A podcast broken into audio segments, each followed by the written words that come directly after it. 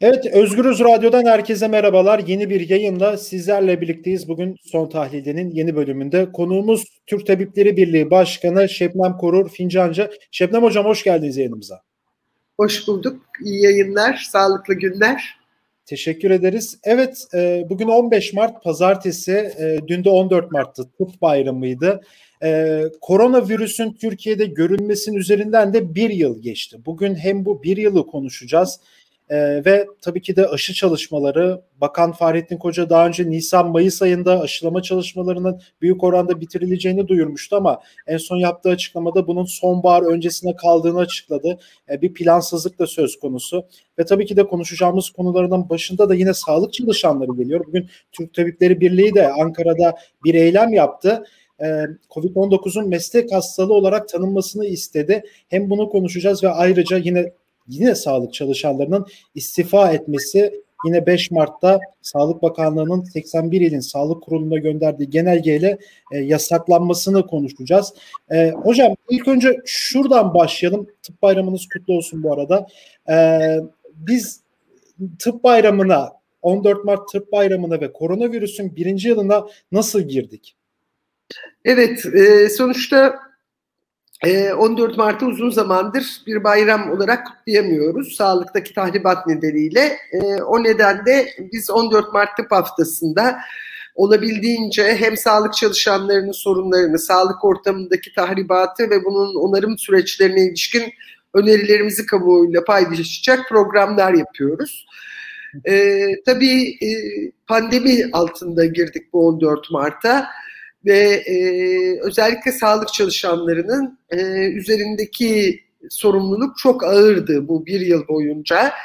E, bunda özellikle de tabii birinci basamağın e, çökertilmiş olması ve ne yazık ki e, kışkırtılmış sağlık talepleriyle piyasaya açılmış olan sağlığın e, pandemiyi bile hastanelerde karşılamasıyla e, ilişkili e, bu kadar ağır bir sorumluluğu e, sağlık çalışanlarına yüklenmiş olmasının. Çünkü eğer sahada ve birinci basamakta biz pandemiyi karşılayabilseydik zaten bu kadar insanımız hastalanmayacaktı, bu kadar insan ölmeyecekti. E, önlenebilir ölümlerle karşı karşıya kaldık ve sağlık sisteminin üzerine e, inanılmaz bir yük bindi. E, üstelik insanlarımız da yalnızca COVID-19 hastalığı değil başka nedenlerle sağlık sorunları yaşarken sağlık hizmetine erişimle ilgili sıkıntılar yaşadılar ve e, üstelik e, bununla ilgili de e, birkaç değerlendirmemizde özellikle aylık değerlendirmeler yapıyoruz biliyorsunuz. Önceki Merkez Konseyimizin başlattığı bir geleneğimizde devam ettirdik COVID-19 izleme kuruluyla. E, bu değerlendirmelerde özellikle fazladan ölümler üzerinden, belediyelerden derleyebildiğimiz verilerle fazladan ölümler üzerinden tablonun ne kadar e, kötü olduğunu göstermeye çalıştık. E, çünkü burada fazladan ölümler yalnızca COVID-19 hastalığına bağlı olan ve açıklanmayanlar değil. Ee, ama onun ötesinde örneğin kalp krizi geçirip de sağlık hizmetine erişemeyen, yoğun bakımda yatması gerekirken yoğun bakım yatağı bulamayan başka sağlık sorunlarıyla gelen hastaların ölümleriydi aynı zamanda. Ee, dolayısıyla böyle ciddi bir sorunla bu bir yılı geçirdik. Ee, ve 14 Mart tıp haftası da e, bu kapsamda e, ele almamız gereken konu başlıkları oluşturdu bizim için. Tabii en başta e, şunu dile getirmek istedik biz. E, pandemi neden ortaya çıktı sorusunun yanıtını vermek gerekiyor. Çünkü pandemi bir sonuç. Neyin sonucu? Neoliberal, patriarkal kapitalizmin sonucu aslında. E, dünyayı e, talan eden kapitalizmin e, yaşam alanlarını yok ettiği canlıların e, yaşamak için e, mücadelelerinin bir sonucu bu pandemi. E, dolayısıyla pandemiyi önlemenin yolu kapitalizmi ortadan kaldırmaktan geçiyor bir kere öncelikle. Bu, hani bunu ifade etmek gerekir tüm açıklığıyla. Ee, üretim ilişkilerimizi değiştirmemiz gerekiyor. Üretim biçimini ortadan kaldırmak gerekiyor. Böylesi bir sömürgen üretim biçimini ortadan kaldırmak gerekiyor. E, tabii ki e, bu tahribatı onaracak adımlara ihtiyacımız var. O yüzden ekolojiden siyaset bilimine, felsefeden sağlığa pek çok alanı kapsayan bir uluslararası sempozyum düzenledik. Eşitsizlikleri görünmez kılınanları, buharlaşan hakikati, e, özellikle cinsiyete dayalı ayrımcılıkları e, bütün boyutuyla tartışıyoruz bu sempozyumda. Böyle bir tıp haftası bu hafta. E, aslında bir hafta da değil çünkü bir haftaya da sığdıramadık. O kadar çok konu vardı ki konuşulacak. E, yaklaşık 10 günlük bir programla bu haftayı ancak geçiriyoruz. E, ve tabii tabii podalarımızda pek çok etkinliklerle gene e, anlatmaya, kamuoyunu aydınlatmaya e, yönelik e, bir takım adımlar, etkinlikler düzenledi. E, evet tıp haftası da böyle. E, tabii bunun ötesinde e, Türkiye'de özellikle e, pandemiyle mücadelede hani şimdi bir sonuç var ortada. Bu sonuçla da başa çıkmak gerekiyor. E, bu sonuçla başa çıkmak konusunda sınıfta kaldıkları muhakkak. E, aslında hani e, sizler benim e, söylemime alışıksınızdır. İnsan hakları konusunda da sınıfta kalır bu iktidar. E, şimdi insan haklarını artık sevgili Metin Bakkalcı söylesin ya da e, Eren Keskin söylesin. E, ben sağlık kısmını söyleyeyim. E, külliyen sınıfta kaldı aslında. Tasdikname aldı bence yani. Bu sağlık alanında da böyle bir tablo var. E, pandemi bunu çok açığa çıkardı. Çünkü bir şekilde e, kamuoyuna sanki başarı hikayesi yazıyorlarmış gibi e, bunu aktarmaya çalıştılar ama öyle olmadığını herkes fark etti. Ama bedeli çok ağır. E, onların resmi rakamlarına göre bile 30 bine ulaşan ölüm var bu ülkede pandemi nedeniyle. Hocam sanki biz iki farklı ülkede yaşıyormuşuz gibi bir hissiyat var. Şimdi bir yandan Türk Tabipler Birliği'nin çalışması, alandaki sağlıkçıların açıklamaları var. E, sivil toplum kuruluşlarının bununla ilgili çalışmaları var. Hasta olanlar, vaka olanlar bunları anlatıyor. Diğer taraftan da işte Fahrettin Altun'dan tutun da işte Cumhurbaşkanı Erdoğan'a, Fahrettin Koca'ya, Sağlık Bakanı'na kadar farklı bir tablo çiziliyor. Şimdi ben onların tablosuna baktığım zaman bir yurttaş olarak e, ne kadar harbiden biz çok iyi bu mücadele etmişiz. Virüs de neymiş hocam kafa atmışız virüse yok etmişiz izlenimi oluşuyor ama şimdi gerçek tabloyu sizin tablolara da baktığımız zaman işin içinden çıkılamaz bir haldeymişiz gibi geliyor ve aslında daha çok e, mücadele ve bir yandan da karamsarlık da oluyor bir yerde ama işte bir şekilde iktidar bunun algısını kendince yönetebiliyor mu hocam? artık yönetemiyor. Başlarda yönetiyordu. Tabii şöyle bir şey var. AKP ilk iktidara geldiğinde hani sizler çok gençsiniz. Belki o zaman daha da gençsiniz. Dolayısıyla çok hatırlamazsınız ama şöyle bir eleştirisi vardı AKP'nin Türkiye'deki statükoya karşı. E, farklı dünyalarda yaşadığımıza dair bir eleştiriydi bu. Öyle sizin yaşadığınız, elitlerin yaşadığı dünyayla bizim halkın, biz halkı temsil ediyoruz ve halkın yaşadığı dünya birbirinden farklı diye. E, bu 20 yıllık, yaklaşık 20 yıllık sürede gördük ki onlar aslında elitlerin yaşadığı dünyayı kurdular. Oradan bakıyorlar. Biz ise halkız zaten. Biz başından beri halktık aslında. E, dolayısıyla hani bize elit ya da elitist diye e, bir takım suçlamalar getirirken e, kendileri doğrudan e, aslında adım adım uzaklaştılar alttan. Belki başlangıçta daha bir temas halindeydiler ama sınıfsal olarak bir değişim geçirdiler. Bunu biliyoruz e, tabii ki. Ve bu sınıfsal değişim aynı zamanda onları sınıfsal olarak da halka e, tamamen uzak bir noktaya savurdu. E, o yüzden halk e, artık bunları e, bir algı operasyonu olarak değerlendiriyor. Ee, sevgili dostum e, bir meslektaşım demişti. E, bu hakikat ötesi çağın hakikat bükücülüğü üzerine e, ifade kullanmıştı. Bu hakikat bükücülük çok doğru bir ifade. Ama bükülen hakikat e, sonuçta bir biçimde görünüyor. Bir yere evet. gizleyemiyorlar o hakikati. E, tabii gizlememeleri için de bizim sorumluluğumuz zaten meslek örgütleri olarak, emek örgütleri olarak kamuoyuna o bükülen hakikatin nerede durduğunu e, gösterebilmek. Onun için e, sağ olsun e, meslek örgütlerinin bilim insanları emek veriyorlar, bunun görünür kılınmasını sağlıyorlar. E, emek örgütleri buradaki emek sömürüsünü ortaya koyuyorlar.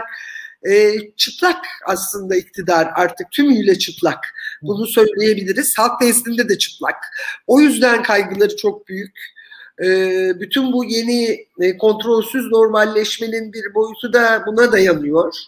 E, bunun ötesinde tabii e, bu çıplaklık hali başka yollarla örtünme güdülerine neden oluyor. Bu başka yollarla örtünmede aslında tüm Türkiye için çok tehlikeli bir noktaya gidebilir. Çünkü paramiliter bir silahlanma e, tutumu içinde olduklarını da gözlüyoruz ne yazık ki bu ülkede.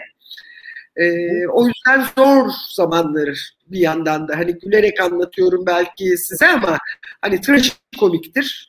E, ben de mümkün olduğunca hani bunu herkesin anlayabileceği ve çok da e, üzerinde korkutucu olmayacak boyutta aktarmaya çalışıyorum. İronik e, yanını da e, ele alarak ama aslında e, gerçekten bu pandemi çok zorlu geçti Türkiye için. Pandemi sonrası açısından da hep beraber durup düşünmemiz gerekiyor. E, nasıl bir ülke istediğimize dair. Çok önemli bir yere de nokta bastınız. Nokta öyle koydunuz yani. Aslında bu ilk virüsün çıktığı dönemlerde şunlar da çok tartışılıyordu işte. Yani devletler işte koronavirüs tırnak içerisinde önlemleri bahanesiyle daha da otoriterleşecek tartışmaları özellikle de işte Avrupa'da Macaristan'da bu tartışmalar çok yürütülmüştü. Ee, bu konuya da böyle bir ek ilave yapmak istedim. Peki hocam şimdi sağlık çalışanları istifa edemiyorlar. Şimdi ben görüştüğüm, konuştuğum veya Clubhouse'da sizle daha önce orada da bir araya gelmiştik. Orada da sağlık çalışanlarının birinci temel şeylerinden biri aynı zamanda yani çalış çalışmak istemediği zaman işi bırakması gerekir ama 5 Mart'ta Sağlık Bakanlığı 81 ilin İl Sağlık Kurulu'na gönderdiği genelgede istifayı kaldırdı. E, bu da aynı zamanda siz tabii çok daha hakimsinizdir ama sağlık çalışanlarının e, durumu sanki bu konuda daha da kötüleşir bir hale geliyor. E, bununla ilgili ne söylemek istersiniz? Bununla ilgili bir çalışmalar olacak mı? Şimdi şöyle, e, tabii istifa e, aslında bir hak ve tek taraflı bir hak. E, yasaklanabilir değil. E, anayasaya göre Angarya suç. Hı hı. E, uluslararası sözleşmelere göre suç. Dolayısıyla evet. istifayı e, yasaklamak kağıt üzerinde. Ama ama e, tabii Türkiye'de hani hukuk e, çökertildiği için bütün kurumlar gibi, üst yapı kurumları gibi hukuk da çökertildiği için nasıl bir çare olacak ya da bunu nasıl uygulamaya sokuyorlar? E, evet normal koşullarda e, meslektaşlarımız istifa edebilir, sağlık çalışanları istifa edebilir e, ee, 30 gün içinde idarenin cevap verme yükümlülüğü vardır. Hı hı. Bu 30 gün boyunca çalışır, çalışmaya devam eder ve 30 günün sonunda ayrılır bir yanıt almadıysa. Ki zaten yanıt alsa bile bir anlamı yok. 30 günün sonunda yasal süresini tamamlamış olduğu için ayrılabilir. Ama ama ne yapıyorlar? Bir, tehdit tabii ki. İki, e, istifa ettiğinde ne yapacak? Açıktan tayin talep edebilir. E, buna olanağı olmuyor. Açıktan tayin olanağı ortadan kalkıyor. Aslında pek çok yer var. Yani gidip de ben yatayım e, işte deniz kıyısında kitap okuyayım falan diye istifa etmiyor sağlık çalışanları. Çalışma koşulları çok uygunsuz olduğu için, hakları gasp edildiği için istifa ediyorlar. Bulundukları yerde artık çalışma koşulları olmadığı için istifa ediyorlar. E, çünkü tayin de olamıyorlar maalesef. Evet. Bunlara da yanıt vermiyor bakanlık. Dolayısıyla açıktan tayin yapmıyor. Peki e, özelde çalışabilir. Hani istifa etti, özele geçti. Ama biliyorsunuz özele dair de çalışmayla ilgili Sağlık Bakanlığı denetimi var artık. E, dolayısıyla Sağlık Bakanlığı özelde çalışmasına da izin vermiyor. E, istifa etti. Evet yasal olarak hiçbir sorun yok. 30 gün bekledi orada çalıştı. 30 günün sonunda ayrıldı. Ne yapacak? Ne yiyip içecek? Doğru. Dolayısıyla evet. çok ciddi bir sorunla karşı karşıyalar. Aslında teorik olarak hukuki boyutuyla İstifa yasak değil, yasaklanabilir bir eylem değil ama uygulamada ne yazık ki böyle bir durum var. E, davaları açmak gerekiyor. Biz Türk Tabipleri Birliği olarak bu konuda dava açacak e, tüm meslektaşlarımıza hukuki destek vermeye hazırız. E, gereğini yaparız. Ama kolay değil elbette. İnsanlar ev geçindiriyorlar, çocuk büyütüyorlar, ev kirası ödüyorlar. Evet. Hayatta kalmak zorundalar. Kesinlikle hocam ya çok zor bir süreç yani en temel problemlerden biri de aynı zamanda. Peki hocam şimdi bu aşılama çalışmalarını da size sormak istiyorum. Şimdi yani zaten gelişi de oluşu da bir ayrı skandallar zinciri aslında bu aşılama durumları. Şimdi bakan dedi ki biz Nisan Mayıs'ta aşılama çalışmalarını büyük oranda bitireceğiz dedi. Şimdi dündü yanlış hatırlamıyorsam yaptığı açıklamada bunun sonbahar öncesine sarttığını söyledi. Yani büyük bir ihtimal sonbahar öncesi de belki yine bitmeyecek. Bu sefer ilkbahar öncesinde kalacak yine. Böyle bir yani bir plansız, programsız bir ilerleme söz konusu. Siz ne söylemek istersiniz bu aşılama çalışmaları ile ilgili? Hükümetin buradaki plansızlığı ile ilgili daha doğrusu. Aslında tabii bu sadece Türkiye'ye özgü bir sorun değil. Evet. Bu dünyanın sorunu. Ve gene kapitalizmin sorunu ne yazık ki. Evet. Direkt buraya çıkıyor bütün tartışma şu an. Ne yazık ki. Yani yapacak bir şey yok. Marx'ı hayırla yad ederek. Evet. Tabii. ee, şöyle ifade etmek gerekiyor. Aşı bir hak. ee, ve yaşam hakkımızın bir parçası. Aşılama, bağışıklama. Olmazsa olmaz.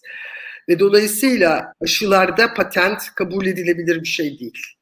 Ama ne yazık ki geldiğimiz noktada tüm dünyada sağlık e, piyasaya terk edildiği için aşılar da piyasanın insafına terk edilmiş metalar olarak alınır satılabilir hale getirilmiş durumda. Kamu kaynaklarıyla yapılan araştırmalar sonucunda elde edilen formüller şirketler tarafından üretime giriyor. Şirketlerin elinde oluyor patent Evet. Bu şirketler olanakları ölçüsünde aşı üretiyorlar. Oysa Doktor Salk'ın zamanında polio için dediği gibi güneşe patent koyabilir misiniz ifadesi bir hakikat olsa Türkiye için ve dünya için e, böyle bir sıkıntı yaşamayacağız zaten. Türkiye aslında aşılama konusunda dünyanın pek çok ülkesinden çok daha iyi durumda. Yeterli mi? Asla değil. Çünkü e, yaklaşık yüzde iki buçuk, yüzde üçlük bir e, oran ikinci aşısında olabilmiş durumda. Bununla da pandemiye karşı korunabilmek olanağı yok. Ama e, aşı getirebilme olanağı yok muhtemelen.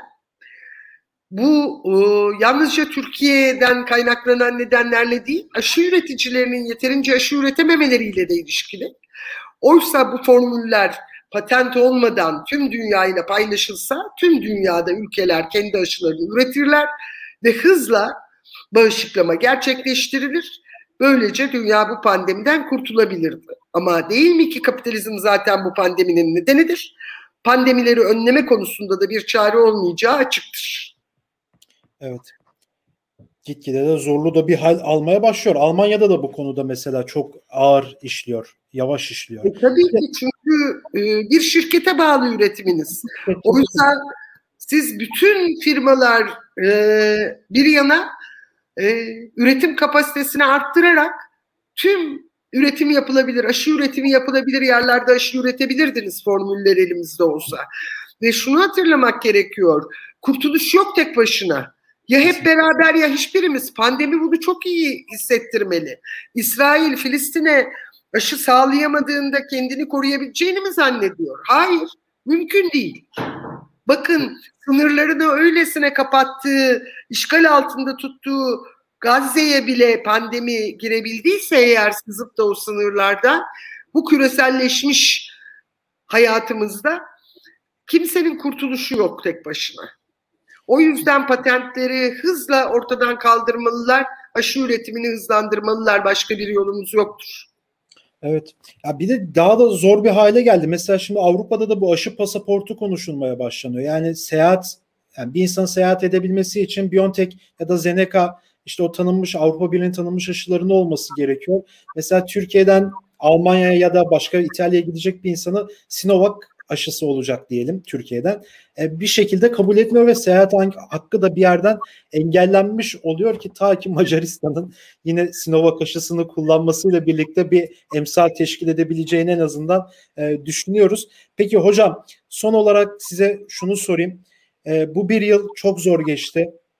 E, işte inanılmaz derecede zor geçti. İnsanların psikolojileri de bir yerlerde çok yıprandı. İşte örnek veriyorum benim ailem, annem, babam evden çıkamıyor hala. Bir şekilde emekliler ama yani çıkmaması lazım. Kronik rahatsızlıkları var. Yani bir virüs bulaşırsa zor yani bir şekilde. Bu bizim gerçeğimiz, hayatımız. Yani burada topluma ne gibi görevler düşüyor diye size son olarak bunu söyleyeyim. Ondan sonra da programı kapatayım hocam. Bir kere önceki konudan bir şeye işaret etmek gerekiyor. Kapitalizmin kriziyle karşı karşıyayız. Kapitalizm krizinde de faşizme doğru evrilir. Evrilmeye. Dolayısıyla bu faşizme bükülme halini hep beraber görelim. Ama bundan çıkış var mıdır? Elbette vardır. Çünkü hepimize aynı zamanda bir hakikati işaret etmektedir kapitalizmin krizi ve bu faşizm.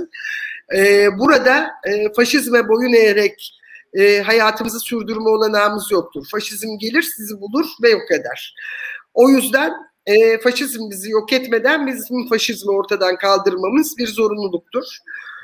Tabii ki e, pandemi de bu krizin bir sonucuysa pandemiye karşı mücadele yöntemlerimizi iyi seçmek, e, bu nedenle de dayanışmayı güçlendirmek gerekir. E, buradan çıkışın yolu dayanışmadır. Ee, anne babalarımızı e, benimkiler zaten yaşamıyor. Yani ben kendimden belki pay biçebilirim. Hani yaşa dayalı ayrımcılığın e, bu ülkede özellikle bunca yaygın ve kolayca uygulanabilir olması da faşizmin bir tezahürüdür bir taraftan. E, ve biliyoruz ki bugün itibariyle virüsün özelliklerinden açık havada özellikle e, uygun koruma yöntemleriyle, maske ve mesafeyle e, bulaşma riski kapalı bir ortamda bulaşma riskinden çok daha düşüktür. Evet. Tam tersine biz e, açık havada fiziksel mesafemizi koruyarak e, birlikte olacağımız, sosyal dayanışmalarımızı güçlendireceğimiz ortamlar yaratmalı ve oturup bu faşizmi ne yapacağımızı e, bulmalıyız diye düşünüyorum. İşte evet. Çok teşekkür ederim hocam programa katıldığınız için. Ben teşekkür ederim. Yoğunluk arasında Tabipler Birliği Genel Başkanı Şebnem Korur Fincancı ile birlikteydik. Koronavirüsün e, Türkiye'deki birinci yılını konuştuk. Sağlık çalışanların durumunu konuştuk ve tabii aşılama çalışmalarını konuştuk. E, başka bir programda görüşmek dileğiyle. Hoşçakalın.